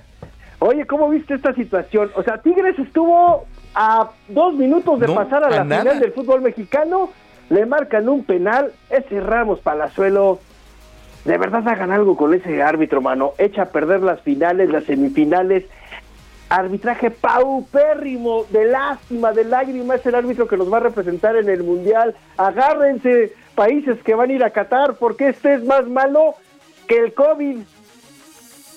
A ver, sí, sí, sí, y, y estaba viendo el partido, Robert, te juro, mira, eh, digo, venía escuchándolo porque yo venía del base, ¿no? Ah, ok. Venía escuchándolo en la radio y este, y de repente dije, cuando marcan penal, dije en la torre, por no decir madre, ¿no? Pues lo puedes decir, pero ya lo dijiste, ¿no? Dije, sí, pero este, qué, qué barbaridad, yo, yo veía a Tigres ya adentro. Todo el mundo veíamos a Tigres adentro, Guiñac, Triplete, el volcán, la macroplaza se iba a caer. Y bolas, Sí. don Cuco, que les cae el penal, 4-2. Lloraron, la güey lloraba, hizo su drama después de que lo expulsaron, 20 mil cosas. Pero ¿sabes qué es lo peor de todo el asunto, mi querido amigo? Que Atlas iba a pasar por reglamento en la mesa. Sí. Se les ocurrió meter a nueve extranjeros al campo. Y de repente se dan cuenta los locutores, los que trabajan en la televisión, sí, un cronista deportiva fue el que dice, oye, ¿sabes qué? Tigres acaba de violar el reglamento. ¿Cómo? Metió un jugador más y ya son nueve en la cancha. Bolas, pues para atrás. Hubieran festejado toda la noche y les hubieran quitado el triunfo. Hay que recordar que Atlas ya había hecho lo mismo con América, ¿te acuerdas? Sí.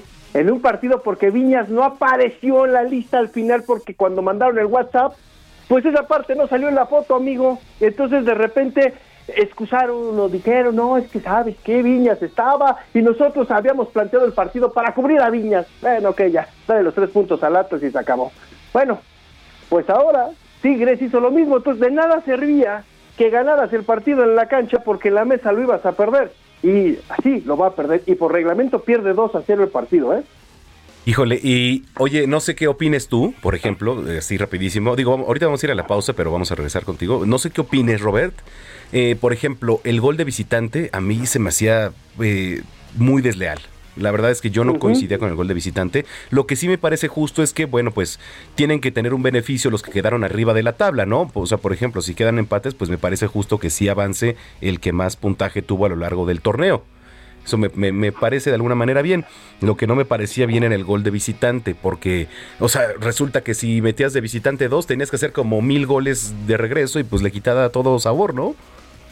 O no sé qué opinas. Sí, mira, la verdad es que, eh, ¿qué te puedo decir? Hemos visto la Champions y eso del gol de visitante pues funcionaba, le ponía más emoción, vimos otras cosas, pero creo que sí, en México, por lo menos con nuestro sistema de juego, perdón, de sí, el sistema de juego que tenemos, sí, de la tabla, pues simplemente, amigo, tenías que premiar al que te hizo mejor torneo, ¿no? Y, se- y nos dimos cuenta ahorita por esta cuestión. Y el partido fue bueno, ¿eh? Tigres despertó con un penal que también, oye, el penal que le marcaron a Guiñac con una mordida de nylon, por favor, o sea, eso no era penal, ¿no? O sea, eh, estamos viendo que sí, realmente también hay que checar eso del VAR. Sí. eh, eh, cada semana cambian las decisiones. Sí, me que No, sí. pero, Oye, este- pero son situaciones, pero no sé. Te decir, Vamos Dime. a la pausa, Robert, y regresamos contigo. Vamos a la pausa. Va. Está en zona de noticias. Estamos platicando con Roberto San Germán, analizando los deportes. Regresamos también a analizar el Gran Premio de España.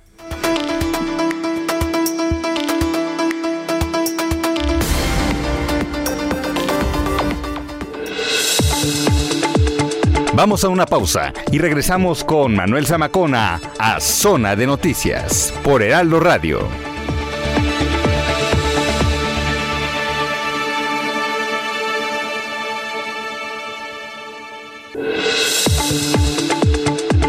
Ya estamos de vuelta. Zona de Noticias con Manuel Zamacona.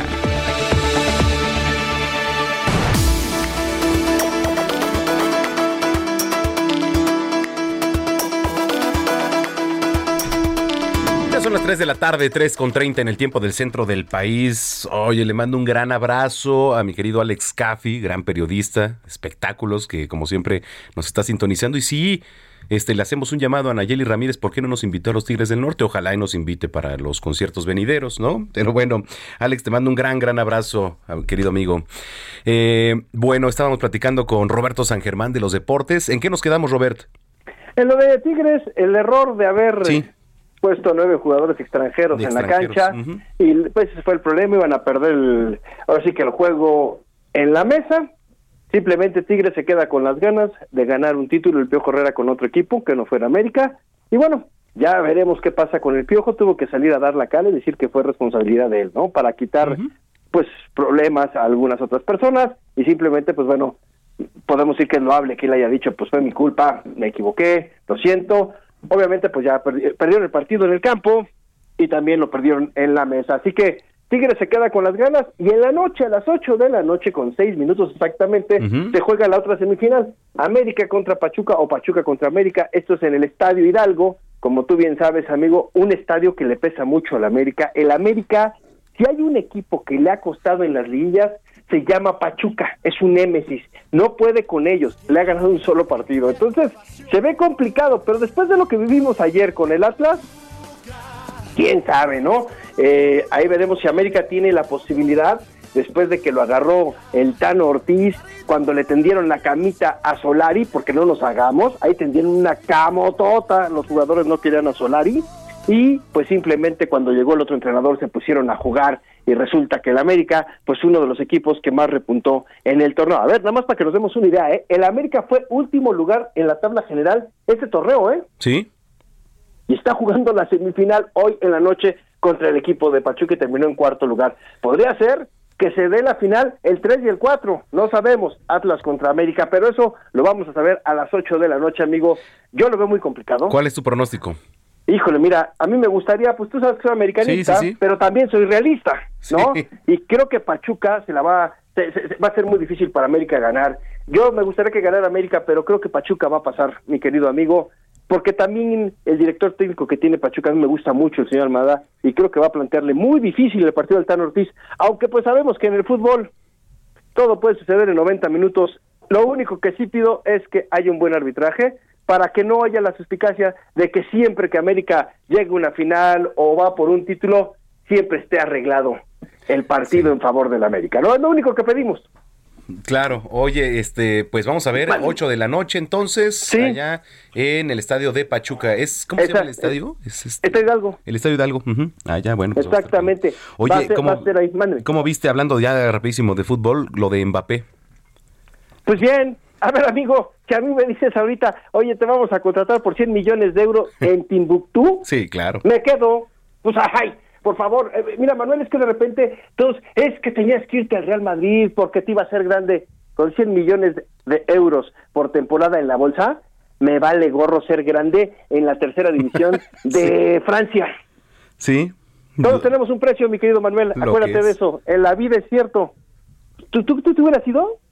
Te No. dieron 100 millones de euros No, por bueno. temporada, se supone que es lo que le van a dar. Ujú. O fue, un, fue una especulación así. Sabemos que de repente también inflan las cifras. Claro, oye, están, están por hacerlo jeque, ¿no? Allá. Hasta, hasta nada de que le den un pozo petrolero, compadre. manches, sí, Oye, a ver, si te lo dan a ti, ¿no te quedas? No, pero por supuesto. O sea, impensable, mi Roberto. Oye, si van a armarte un equipo a ti, cuando se vaya Messi, que ya dicen que en el 2023 se va al Inter de Miami, Ajá. como socio de Beckham por el 35%, si Neymar se va a ir, y de repente llega este francés que, ojo, ya fue campeón del mundo. A ver, no nos desubiquemos. Este chavo ya fue campeón del mundo con Francia. O sea, decir que llegar al Real Madrid y que no llega es el peor error de su vida.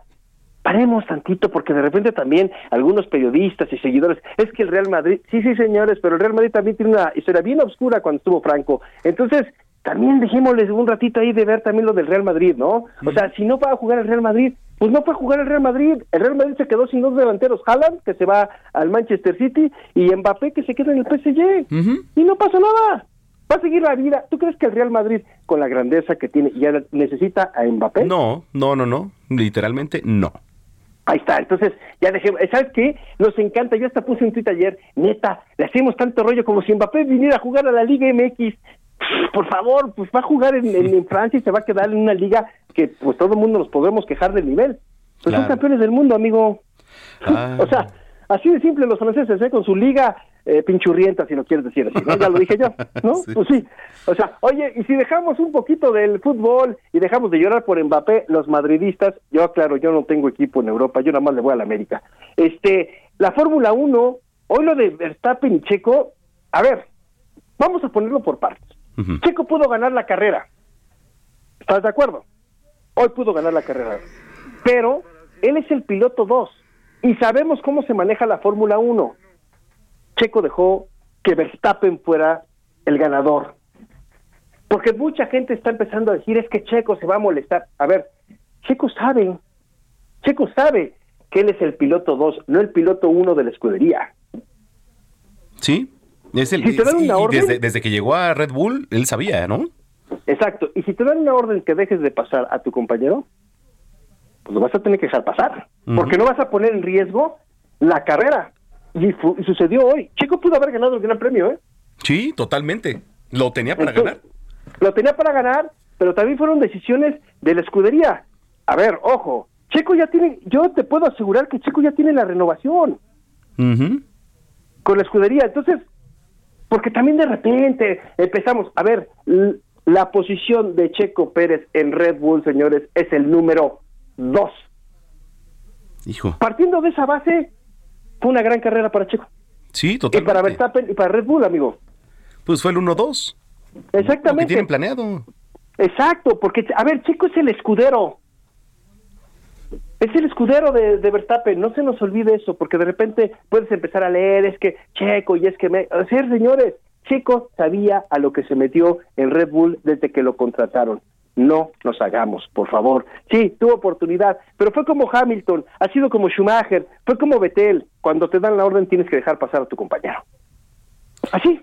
Y así fue lo que sucedió. Y hoy Checo, sí, hacen el 1-2 los de Red Bull, bien por ellos, ya son también el primer lugar en constructores con 195 puntos, atrás de ellos está Ferrari con 169 y luego viene Mercedes con 120. Y en la de pilotos, pues Checo Pérez ya es el tercero, mi querido amigo, y lo estamos viendo que va a ser gran temporada porque Verstappen ya tiene 110 puntos, luego sigue Leclerc con 104 y luego viene el mexicano con 85 puntos. Así que Checo ganando puntos, ayudando a Verstappen a ver si puede repetir el campeonato de pilotos y si es que logran ahora el campeonato de escuderías, será maravilloso para Checo, amigo. Claro. Créeme que hay incentivos, créeme que hay muchas cosas que nosotros no sabemos.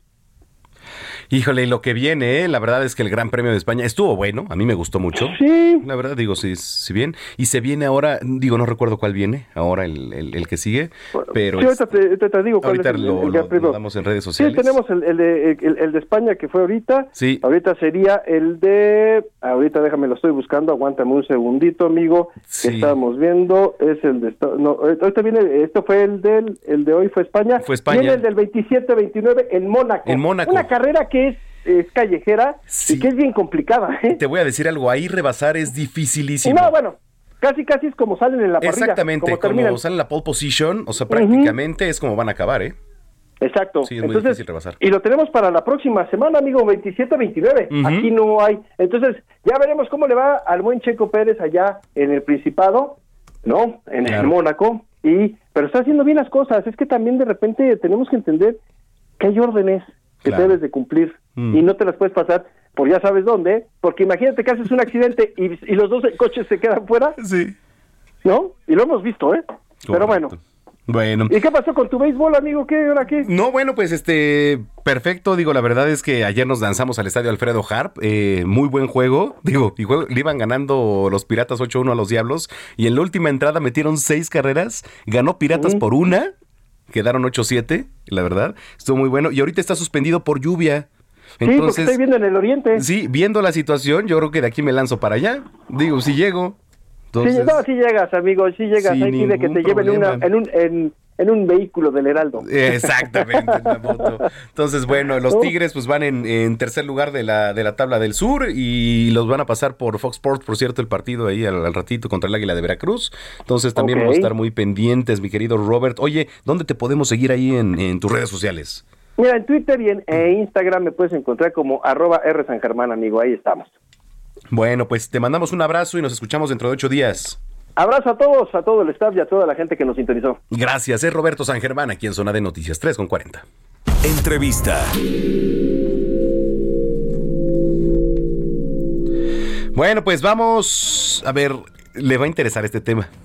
Usted cuando se sube a su auto, ya ahora eh, en la actualidad, la mayoría de los automóviles, si son, pues digamos, de 2014 para acá, yo creo que un poquito más de 2012, todos te suenan una alerta al momento en que no traes puesto el cinturón de seguridad.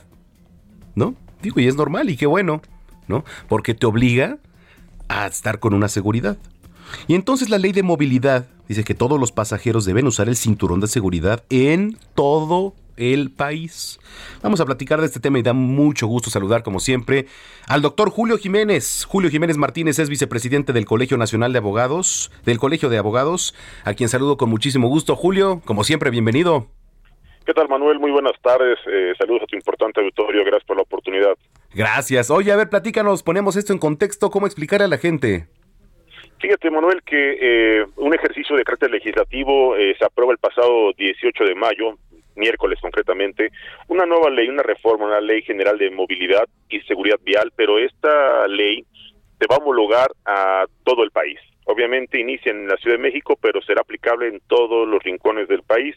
Y bueno, trae cambios importantes, como bien referías al inicio de la entrevista, pues ya impone la obligación de que no solo el conductor y el copiloto, sino todos los tripulantes de un vehículo, cualquiera que sea su uso, personal, comercial, transporte pasajeros, del que sea, todos deben tener eh, un cinturón de seguridad eh, funcional, obviamente con la finalidad de eh, garantizar la seguridad y evitar cualquier lesión mayor en caso de algún percance automovilístico. Esto ahora ya implica una serie de sanciones de carácter económico y administrativo. Esta nueva ley general de movilidad y seguridad vial amable auditorio, importante aclarar, no es una ocurrencia, sino una medida preventiva para garantizar, obvio, obvio, obviamente la seguridad y la salud de todos los tripulantes en caso de algún accidente por alcance o en el caso de algún impacto frontal, Manuel. Y hay cambios importantes. Esta nueva ley también contempla disminución en la velocidad de los automotores en, en vialidades primarias y secundarias, así como en autopistas. Permíteme comentarte, Manuel,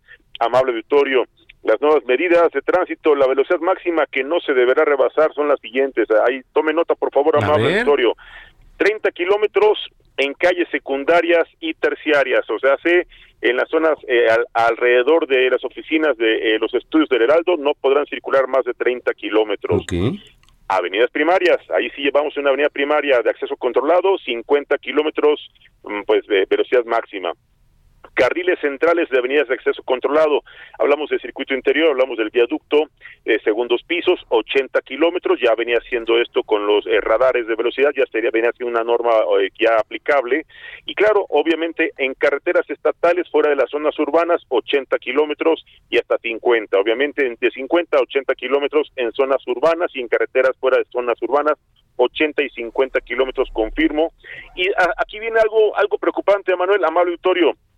Nadie respeta en las eh, pues autopistas de alta velocidad, ya hablamos hacia la México Toluca, México Cuernavaca, hacia Querétaro, te impone esta nueva ley 110 kilómetros para automóviles, 95 para autobuses y 80 para transporte de bienes o de mercancías en carreteras y autopistas de jurisdicción federal, amable auditorio Manuel.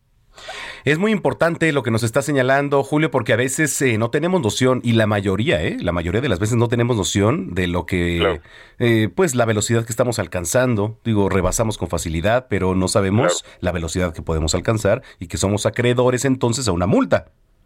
Así es, una multa importante que va desde los eh, 1.800 pesos hasta los 12.470 pesos. Multas importantes, va a variar obviamente la infracción, va a variar obviamente las circunstancias, desde el cinturón hasta que incluso te pueden agarrar en el alcoholímetro. Manuel, también hay cambios importantes, se homologa el programa alcoholímetro, este exitoso programa implementado ya en las épocas de cuando fuera secretario, eh, obviamente el general Manuel Mondragón y Calp, creador de este programa Alcoholímetro, creo que fue muy, muy exitoso, salvó miles de vidas, la sigue salvando y ahora se homologa a nivel nacional y ya está contemplado en esta nueva Ley General de Movilidad y Seguridad Vial, Manuel. Hay cambios también en los porcentajes y en las mediciones de alcoholemia en la sangre, Manuel. Eso es importante también, muy importante. Y del llamado desde aquí les hacemos como siempre. Si usted ingiere bebidas alcohólicas, está en su derecho, ¿no? Si está en la fiesta, pero no maneje. Hay taxis por aplicación, hay taxis, eso está en su derecho, hágalo, pásela bien, pero no maneje, no, no se exponga y no exponga a los demás.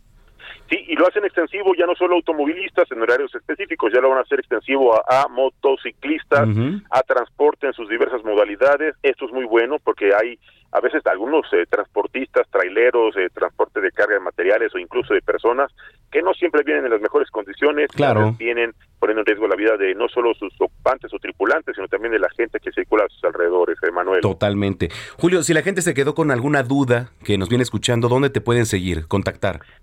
Claro que sí, Manuel, muchas gracias. Eh, me encuentran en todas las redes sociales como Contrastando Ideas, estoy a sus órdenes 24/7, obviamente estoy para servirle. Muchas gracias, Manuel. Gracias, ahí te vemos también en el, el espacio que tienes en Contrastando la Noticia.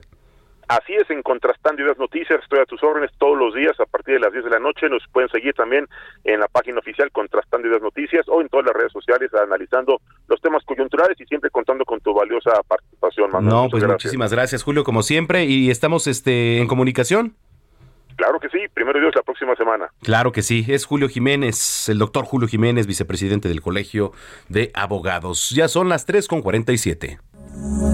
Salud con el doctor Manuel Lavariega.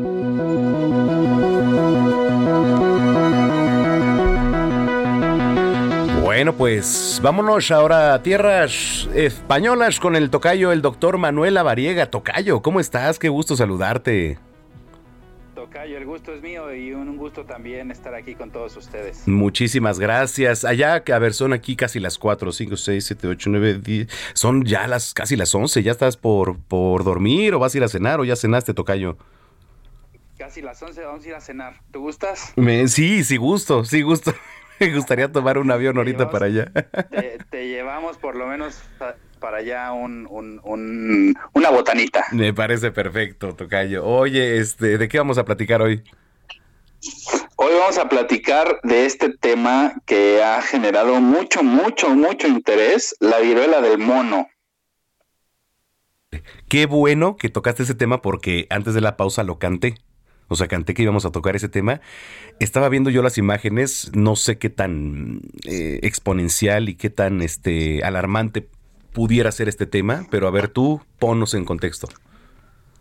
Pues mira, primero Tocayo, guardar la calma. Todavía es una situación que no ha llegado a México.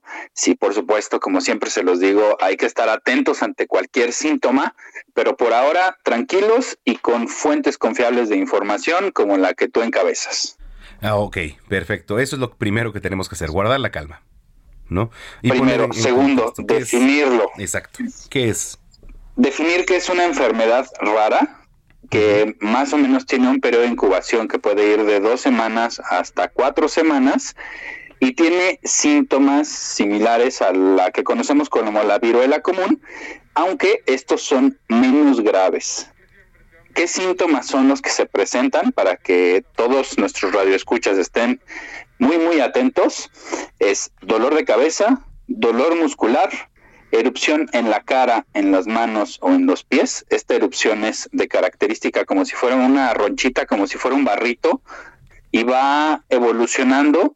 Primero una ronchita, luego se llena de un puntito blanco con pus, después se revienta y deja una costra. También puede llegar a generar escalofríos, fatiga, fiebre y lo más importante también es que pueden aparecer ganglios linfáticos en el cuello, en las axilas o en las ingles. Híjole, es- son digamos como mm, llagas o ¿cómo se le llaman? Así la, la Son úlceras, de hecho, bueno, médicamente eh, les llamamos que es un eh, eritema maculopapular, es decir, primero empieza una lesión como si fuera una ronchita, como un puntito rojo, después ya aparece la ronchita común, después esta ronchita se hace como una, como un barrito, como una ulcerita, esta después se revienta y ese contenido líquido que es como pus deja una costrita, bueno, deja una lesión húmeda, después se hace una costra y después se cae la costra y deja una cicatriz, como lo que conocemos como en la varicela, por ejemplo. Oye, ¿esto qué, qué podría derivar? ¿La muerte? No, fíjate que son casos no graves, regularmente no los pacientes no se complican. De hecho, déjame decirte que a la fecha solo hay 76 casos confirmados en el mundo. Encabeza justo España, el primer lugar con 30 casos confirmados, pero eh, pues no es una condición que ponga en riesgo la vida del paciente. Definitivamente hay que tener cuidados suficientes porque también hay que, hay que comentarlo, es contagiosa y principalmente se genera el contagio por transmisión sexual. Entonces, punto importante, hay que disminuir estas prácticas de riesgo de contacto ¿Sexuales? sexual, sobre todo con personas que no se conocen. Exacto, y protegerse. ¿No? Protegerse y disminuir estas prácticas de riesgo y sobre todo también aquellas personas que tengan múltiples parejas sexuales pues también pueden tener una condición de riesgo. Interesantísimo lo que nos platicas, Tocayo. Oye, la gente que, que tiene duda, porque además es uno de los temas preocupantes del momento. La- e- esta famosa, este, ¿cómo es? Vi- viruela del mono, ¿no? Viruela del mono, sí, o fiebre del mono. también le dicen en algunos mono. lugares. Híjole, entonces, eh, recomenda ¿hay alguna recomendación que nos puedas hacer, Tocayo? La recomendación es estar tranquilos, no hay que generar alarma, que eso es lo más importante y lo reiteramos. Y pues también estar muy atentos de los síntomas. Para esta infección de la viruela del mono no hay una vacuna específica, pero sí, pues obviamente hay que estar muy, muy atentos a cualquier síntoma y en caso de que tengamos prácticas de riesgo de tipo sexual o empiece a generarse hay algún tipo de eh, lesión en la piel, pues de inmediato acudir al médico. Correcto. Bueno, eh, ¿dónde te puede seguir la gente en tus redes sociales, este Tocayo? Con todo gusto, Tocayo, DR como doctor abreviado, DR Lavariega Sarachaga. Ahí estamos a sus órdenes para cualquier duda que tengan y sobre todo en estos temas que muchas veces pues son un tanto más delicados. Si tienen alguna duda o alguna pregunta, con toda confianza escríbanme y personalmente responderé. Perfecto. Oye, te mandamos un abrazo hasta tierras este, madrileñas. Pásenla bien y nos traen un poquito de paella, por favor. Ya estás, ya dijiste, Tocayo. Gracias, un abrazo. Un fuerte abrazo para ti también y a todos allá en la cabina. Muchísimas gracias. Es el doctor Manuel Lavariega aquí en Zona de Noticias. A ver, eh, con agua, que también, por supuesto, regula lo que tiene que ver con el Servicio Meteorológico Nacional aquí en nuestro país. Dice, precaución, se registran fuertes rachas de viento con tolvaneras en la Ciudad de México y regiones del Estado de México. Se aproximan lluvias con des descargas eléctricas y posible caída de granizo, que el granizo, por cierto, ya está cayendo en muchas zonas del país. Mire, eh, por lo menos ya en la alcaldía Azcapotzalco, Benito Juárez, Coyoacán, Gustavo Amadero, Iztacalco, Iztapalapa y Venustiano Carranza, ya hay recomendaciones, porte paraguas impermeable, utilice el líquido para regar sus plantas, no hay que vertir grasas ni basura al drenaje, es muy importante, ¿por qué? Porque el drenaje se tapa y vienen los famosos, bueno, aquí les llaman charcos, no son charcos, son inundaciones, o sea, de verdad se inunda. ¿No? Entonces hay peligros también asociados, porque las fuertes lluvias que pueden generar encharcamiento, corrientes de agua sobre calles y avenidas, pueden dañar pues nuestros carros, pueden dañar nuestro hogar incluso, entonces hay que tener mucha mucha precaución. Ya hay vientos también, se ha ido la electricidad en zonas, por ejemplo, aquí en la colonia del Valle, ya se fue en algunos en algunas zonas. Pero bueno, oiga, muchísimas gracias por habernos sintonizado, gracias de verdad por su preferencia en este espacio informativo. Tenemos una cita el próximo sábado en punto de las 2 de la tarde. Siga con la programación de Heraldo Radio y también de Heraldo Televisión y en general de Heraldo Media Group. Soy Manuel Zamacona. Me encuentran como arroba Zamacona al aire. Pásela bien, tenga una excelente tarde de domingo y una mejor semana. Hasta entonces.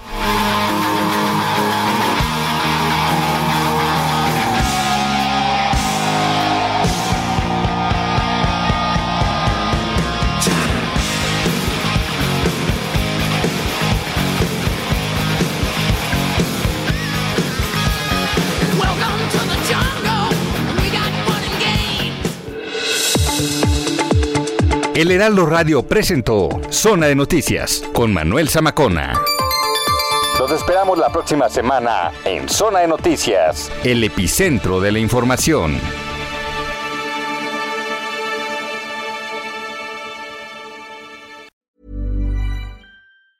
If you thought the only way to get a more defined jawline with natural looking results was through surgery, think again. Juvederm Volux XC is a non surgical injectable gel filler that improves moderate to severe loss of jawline definition and can help you achieve natural looking results with little downtime. Even better, this improved definition lasts up to one year with optimal treatment. No maintenance required. Improve jawline definition for a smooth, sculpted look with Juvederm Volux XC. For important safety information and to find a licensed specialist, visit juvederm.com. That's J U V E D E R M.com. Not for people with severe allergic reactions, allergies to lidocaine, or the proteins used in Juvederm. Common side effects include injection site redness, swelling, pain, tenderness, firmness, lumps, bumps, bruising, discoloration, or itching. There's a risk of unintentional injection into a blood vessel, which can cause vision abnormalities, blindness, stroke, temporary scabs, or scarring. Talk to a licensed specialist to find out if it's right for you.